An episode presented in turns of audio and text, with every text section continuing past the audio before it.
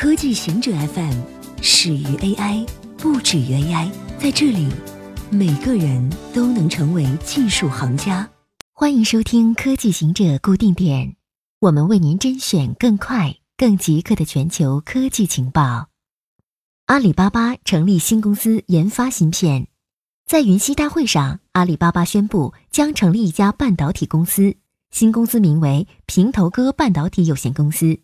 平头哥是一种生活在热带雨林和开阔草原的动物，学名蜜獾。据透露，阿里巴巴计划做两类芯片，一类是用于神经网络的 MPU，预计二零一九年四月完成；另一类是嵌入式芯片，目前产品为 CK 九零二，由刚刚收购的杭州中天微系统负责。阿里巴巴还计划二到三年做出一款量子计算使用的芯片。通过模拟系统实现量子计算解决方案。华住称，在暗网出售其数据的嫌疑人已被捕。上月底，有黑客被发现正在中文暗网市场交易网站出售华住集团旗下酒店的数据库，泄露的数据多达五亿条，包括姓名、身份证信息、手机号、卡号等信息。华住集团当时发表声明称，已经报案。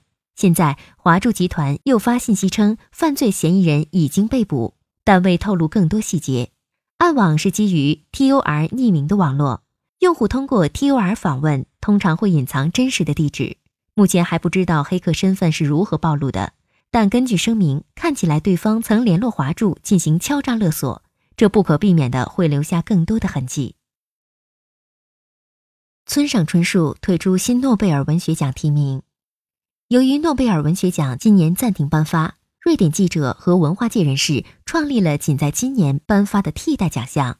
四名最终提名者中包括了日本著名作家村上春树，但据了解，村上春树已经向主办方明确表示退出。组织者表示，村上春树对他获得提名表示感谢，但说他希望集中精力写作，远离媒体关注。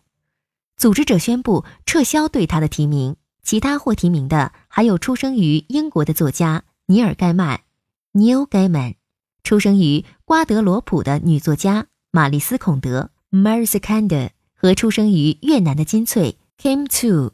组织者表示，他们都对获提名表示兴奋。最终获奖者名单将于十月公布。英国洞穴潜水员起诉 Elon Musk。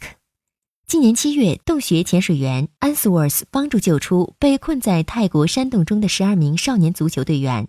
然而，特斯拉创始人 Elon Musk 却因自己的营救设备未获采用，恼羞之下对 Answorth 做出多项指控，包括称他是一名儿童强奸犯。Answorth 对此提出了诉讼，要求 Musk 支付七点五万美元的赔偿。Answorth 希望获得惩罚性赔偿金。俄罗斯特工被发现尝试入侵测试神经毒剂的瑞士实验室。据透露，荷兰在今年早些时候逮捕和驱逐了两名俄罗斯特工，他们被发现尝试入侵瑞士国家实验室 Spats Laboratory。此前，Spats 正代表禁止化学武器组织测试两组俄罗斯政府感兴趣的样本，即用于攻击前俄罗斯特工及其女儿的神经毒剂和来自叙利亚的毒气攻击样本。Spats 已经实验室证实了其计算机网络遭到了黑客攻击。当然，这不是俄罗斯特工第一次被控入侵国际实验室。据悉，此前国际奥委会和反兴奋剂组织机构也在2016年成为钓鱼攻击的目标。以上就是今天所有的情报内容。本期节目就到这里，固定时间，固定地点，小姑和您下期见。